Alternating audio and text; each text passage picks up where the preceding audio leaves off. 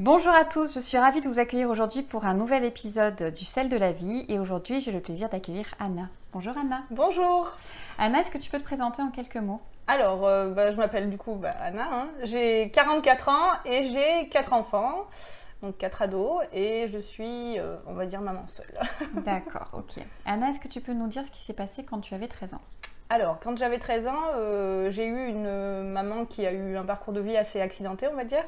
Et donc, elle était en, couple hein, avec un policier. Et euh, un jour, ma mère s'est fait opérer des, des varices et elle était à l'hôpital, du coup. Et cet homme a commencé à toucher des parties intimes de mon corps. Et c'est vrai que bah, c'était à cette période-là, bah, je ne savais pas ce que c'était. Enfin voilà, je ne comprenais pas ce qui m'arrivait et je ne mesurais pas le, tout ce qui allait en découler après. Euh, donc bah, quelque part, je trouvais ça un peu normal, comme si c'était des gestes d'affection, de, tendresse, euh, voilà. Mhm. Puisque moi, j'avais, mes parents ont divorcé jeunes et que mon père était, était pas présent et que du coup, bah voilà, ça faisait un peu une figure paternelle. Donc, euh, donc je prenais ça pour des gestes d'affection. Euh, donc après ma mère est rentrée de l'hôpital, donc ça s'est un peu calmé. Euh, et après on a déménagé et là ça a vraiment continué, ça allait assez, loin. Bon, il n'y a pas eu de, je vais être assez cru, il n'y a pas eu de pénétration voilà, de mhm. sexe heureusement, euh, mais ça a quand même impacté ma vie, on va dire, d'après. Et euh, c'est vrai que je considère qu'à partir du moment où on pose la main, un adulte pose la main sur un enfant euh, et que l'enfant n'est pas d'accord euh, pour le toucher, mhm. voilà, et surtout toucher des parties intimes, bah, pour moi, je considère maintenant ça comme du viol, quoi. Ça a duré, en fait, oui, de mes 13 ans jusqu'à mes 17 ans, et à 17 ans, j'ai commencé à prendre conscience que c'était pas normal. donc, il faut savoir que cet homme était policier, que c'était un homme très violent. qui menaçait mes frères souvent, hein, de, qui me disait que à ce moment-là aussi, pareil, si je portais plainte ou quoi que ce soit, que je le disais à un adulte, euh, bah, il menaçait. Et puis je l'ai vu hein, frapper mes frères et voilà, enfin même moi. Euh, des grosses scènes de violence. Euh, on a eu pas mal de, démêlés avec lui. Ma mère a eu un enfant d'ailleurs avec lui. un petit frère que, dont je m'occupais et qui est décédé quelques mois après, sept mois. Enfin voilà, il a vécu à, sept mois. Donc ça aussi, quelque part, c'était traumatisant. Euh, je me rappelle. Ouais, il est décédé de la mort subie du nourrisson. Ah hmm. euh, et moi, j'ai fait une fugue aussi à ce moment-là. Euh, et quand j'ai fait la fugue, bon, ça a duré qu'une journée, mais j'étais retrouvée par la gendarmerie. C'est un chien qui m'a retrouvée. J'avais fugué dans la montagne derrière chez moi. Et euh, à ce moment-là, ma famille, euh, donc euh, les sœurs, enfin mes oncles et tantes et d'autres personnes ont essayé de savoir ce qui se passait dans ma vie pour que j'arrive à en fuguer. Et je leur ai dit, bah, j'ai pris l'excuse de la mort de mon frère mhm. en disant, voilà, je n'arrive pas à accepter. et du coup, bah, ça s'est arrêté là. Et euh, en fait, oui, du coup, j'ai pas parlé euh, parce que, enfin, voilà, c'est le raisonnement que j'ai maintenant. J'ai pas parlé parce que oui, je sentais la violence, euh, les menaces, la peur et que à cette époque-là, je, voilà, je, comprenais pas ce qui m'arrivait, je, je voyais pas s'il y avait quelque chose de mal ou pas. et à l'heure d'aujourd'hui, j'ai, voilà, j'ai toujours pas porté plainte parce que, ben, pendant des années, j'ai fait une amnésie traumatique en fait ce qui pourrait être assimilé à une amnésie traumatique. Et, euh, et en fait, euh, bah, je me suis rendu compte, euh, j'ai eu mon éveil, on va dire un éveil spirituel l'année dernière, à, l'aube de mes 43 ans.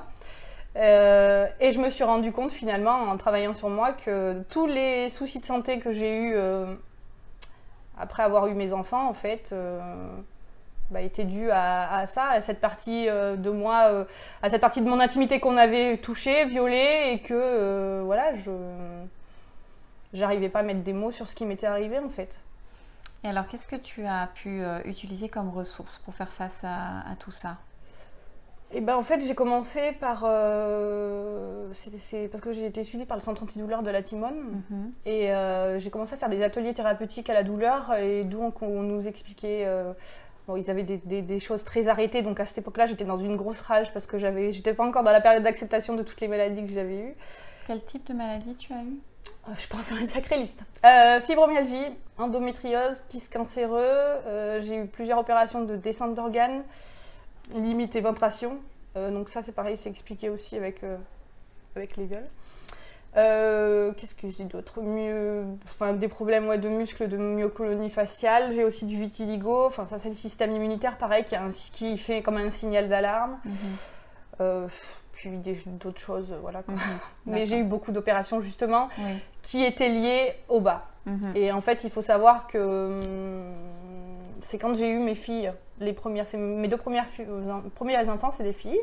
Et c'est quand j'ai eu mes deux premières filles que je me suis dit, euh, je sais pas, ça m'a fait comme un déclic, donc euh, j'ai, c'est remonté. Et là, j'en ai parlé à ma mère, qui n'était pas au courant, et à quelques personnes de ma famille.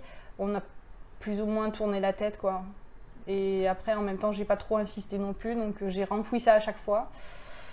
Et ensuite, j'ai eu mon fils avec, donc c'était mon mari de l'époque, on a eu trois enfants ensemble. Quand j'ai eu mon fils, par contre, ça a déclenché quelque chose. En fait, je pense que d'avoir un enfant euh, masculin, Mhm.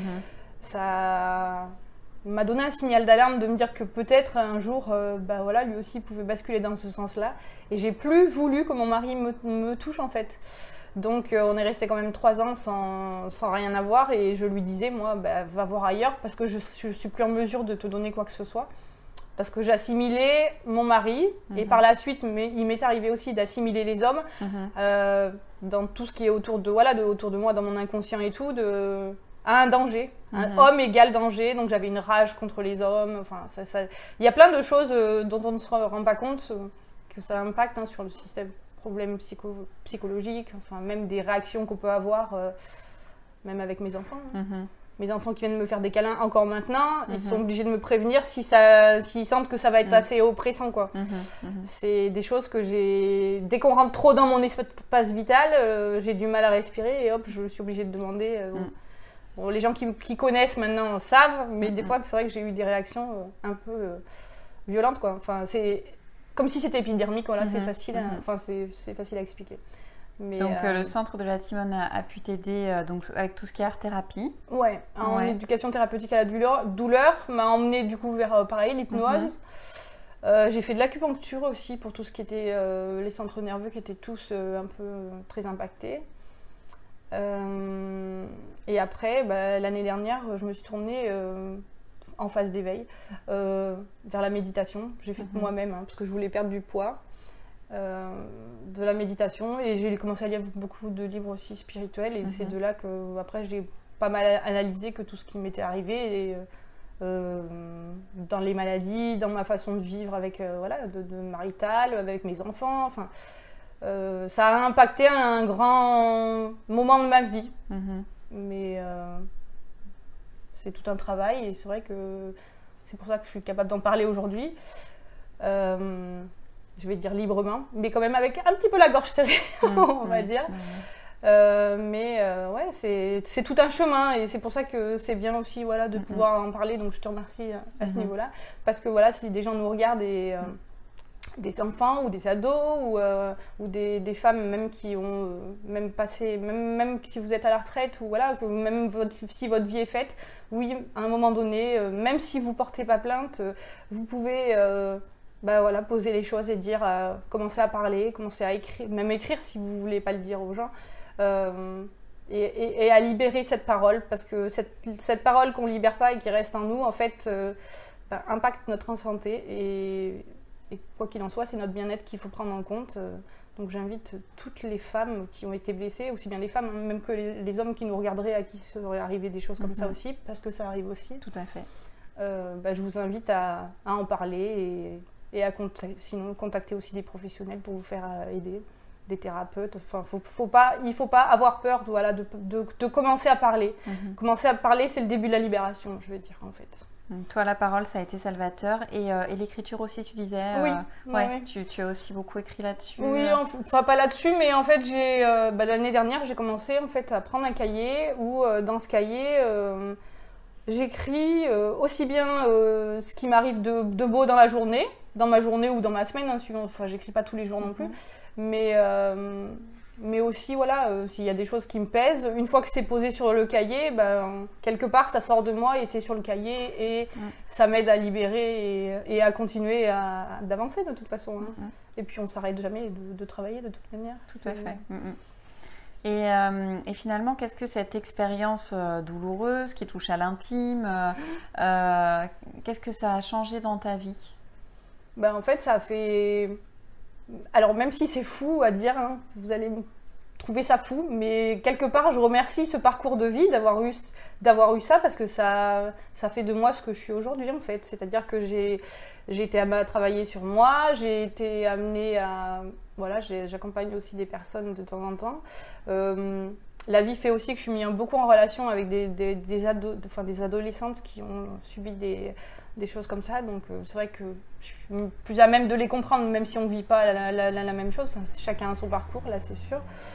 Et euh, bah ouais, pouvoir les, au moins, ne serait-ce qu'une fois, écouter, euh, écouter leur, leur, leur désarroi, leurs blessures, bah, ça peut les aider quelque part, ne serait-ce que même une heure, enfin une minute, mm-hmm. une heure. Et donc toi, ça t'a apporté cette ouverture finalement de, euh, du cœur et d'écoute des gens qui peuvent aussi euh, avoir, euh, avoir, vécu des, situations mm. similaires. Oui, oui, en fait, c'est après c'est comme même pour les maladies, c'est la même chose en fait, et même pour dans la vie en général aussi, c'est pareil. quand on a quelque chose qui vient, que ce soit une émotion, une maladie ou pareil un parcours, quelque chose qui, qui, nous blesse profondément. Bah, il y a toute une phase, voilà, enfin, il y a tout un chemin à faire, donc qui passe au départ, bah, quand ça nous tombe dessus, bah, on est dans la rage. Ensuite, on a une phase euh, bah, où quelque part on est obligé d'accepter mhm. euh, et, de se dire que oui, bah, c'est pas. Il faut, enfin, moi, pour moi, je l'entends comme ça, hein, c'est ma vérité, chacun le prend comme il veut. Euh, pour moi, il faut pas combattre, même les maladies, parce que aussi la maladie aussi est une énergie et ça ne se combat pas, ça, on accompagne en fait. Mhm. on accompagne. Et, euh, et, il faut aussi euh, parfois ne pas être d'accord avec le diagnostic des médecins. si j'avais écouté certains médecins euh, avec la fibromyalgie, parce qu'à un moment donné, j'arrivais presque plus à marcher, ça me paralysait, en fait, ça m'avait tétanisé de partout. si je les avais écoutés, je pourrais plus marcher. enfin, soi-disant, je pourrais plus marcher. Et en fait, il faut savoir que oui, dès qu'on, si on est d'accord avec ce que notre interlocuteur nous, nous dit, tout notre corps, nos cellules, euh, notre subconscient, notre inconscient l'imprègne en soi. Et du coup, on est d'accord, par exemple, on nous dit bah, il vous reste trois ans à vivre. Si on est d'accord avec ça, bah forcément, notre parcours va faire que oui, il nous reste que trois ans à vivre. Alors que si on se dit bah non, bah non, il me reste peut-être pas que trois ans à vivre. Euh, et on fait tout pour vivre euh, chaque moment dans l'instant présent. et, faire en sorte que chaque jour on prenne notre bien-être en, urgence en fait. Mm-hmm. Tu as appris vraiment à, te, à, te, reconnaître, euh, à te reconnecter à ton corps et à, ce qui t'envoie et au message de ton corps. Oui, oui, tout à fait. Bah oui, ça m'a permis déjà l'année dernière, par exemple, sans changer mon alimentation. Euh, enfin, j'ai changé quelques trucs, mais euh, j'ai perdu 19 kilos l'année dernière. D'accord. Et bon, après, je marche beaucoup. Enfin, je me suis mise à beaucoup marcher aussi. parce que c'est plus ou moins la seule chose que je peux faire, ça marcher ou nager. Mhm. Euh, et oui, j'ai perdu 19 kilos parce que je travaillais sur moi. Donc là, oui, cet hiver, j'ai repris un petit peu, j'ai repris 5. Mais maintenant, ça me pose plus de problème en fait. Mhm. C'est, ça fait partie de moi et, mhm. et voilà, euh, quand ils ont, comment on va dire, euh, quand ils ont envie de partir, ils s'en vont et. Ouais, je... Tant que je suis bien dans mon corps, et aussi la, la, première chose à faire, c'est de s'aimer aussi, apprendre à s'aimer. Quoi qu'il nous arrive, apprendre à s'aimer parce que c'est le début de, dès lors qu'on est capable de s'aimer soi-même, on est capable après de diffuser l'amour et d'être plus en acceptation avec ce que la vie nous donne, que ce soit des choses, on va dire, désagréables ou, euh, mhm. agréables. D'accord. Parce que euh, moi, je ne fais pas forcément le, le parallèle entre négatif et positif. Mhm. c'est un négatif, c'est un truc, euh, c'est quelque chose, moi, qui ne me parle pas. Mhm. Parce que avec du coup le voilà le parcours que j'ai, enfin le cheminement que j'ai fait maintenant, je considère que voilà, c'est pas du négatif, c'est des choses désagréables, mais finalement, quand on fait les choses en conscience et qu'on se ramène vers le cœur, encore une fois, euh, et ben on se rend compte que ça nous sert. Hein. Comme on dit, il faut tomber bien, bien bas pour, euh, pour remonter euh, plus haut. donc, Tout à fait. donc, même si c'est les montagnes russes, parfois, ben, il faut garder le cap, on va dire. Super. Merci beaucoup, Anna. De rien. Merci beaucoup à toi pour cette interview.